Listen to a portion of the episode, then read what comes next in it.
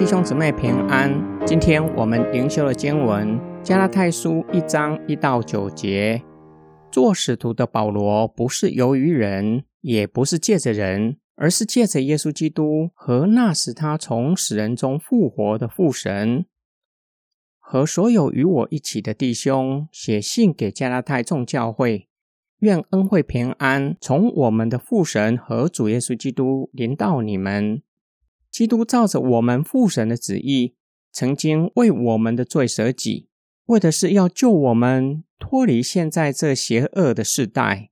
愿荣耀归给他，直到永永远远。阿门。我很稀奇，你们这么快就离开了借着基督的恩呼召你们的那一位，去归向别的福音。其实那并不是另一个福音。只是有些搅扰你们的人想把基督的福音改变，但无论是我们或是从天上来的使者，如果传给你们的和我们以前传给你们的福音不同，他就该受咒诅。我们已经说过，现在我要再说：如果有人传给你们的和你们以前所领受的福音不同，他就该受咒诅。保罗时常面对他人攻击他做使徒的权柄，不外乎保罗未曾跟随过耶稣基督，甚至有一段时间还逼迫基督徒，巴不得把全天下所有的基督徒都关起来。大马色的经历彻底的改变保罗，神也预备一些人接纳保罗，就像巴拉巴。将他推荐给其他的教会，开启使徒保罗宣教之旅。现今也有一些自称是基督徒的群体，同样攻击保罗。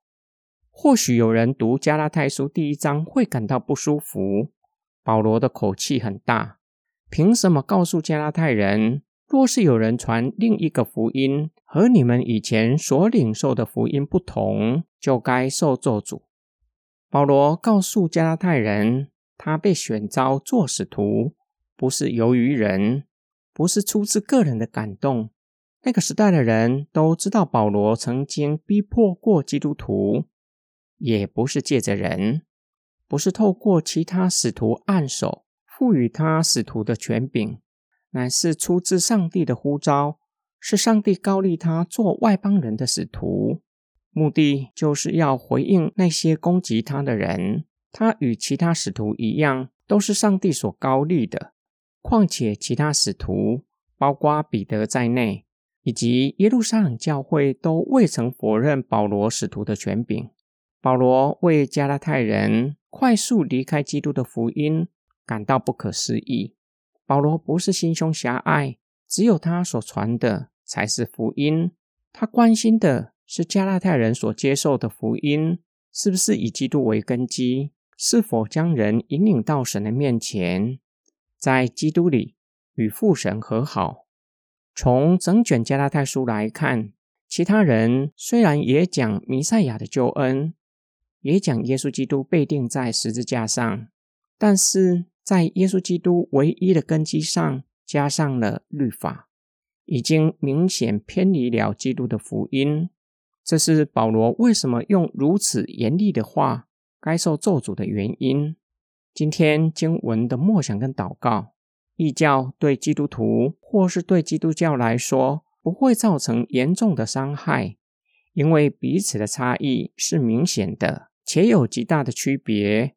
但是异端在基督的福音之上加上其他的东西，会造成混淆，让不会分辨的人。受了迷惑，离开纯正的福音，我们必须深思明辨：所接受的福音是以耶稣基督作为根基吗？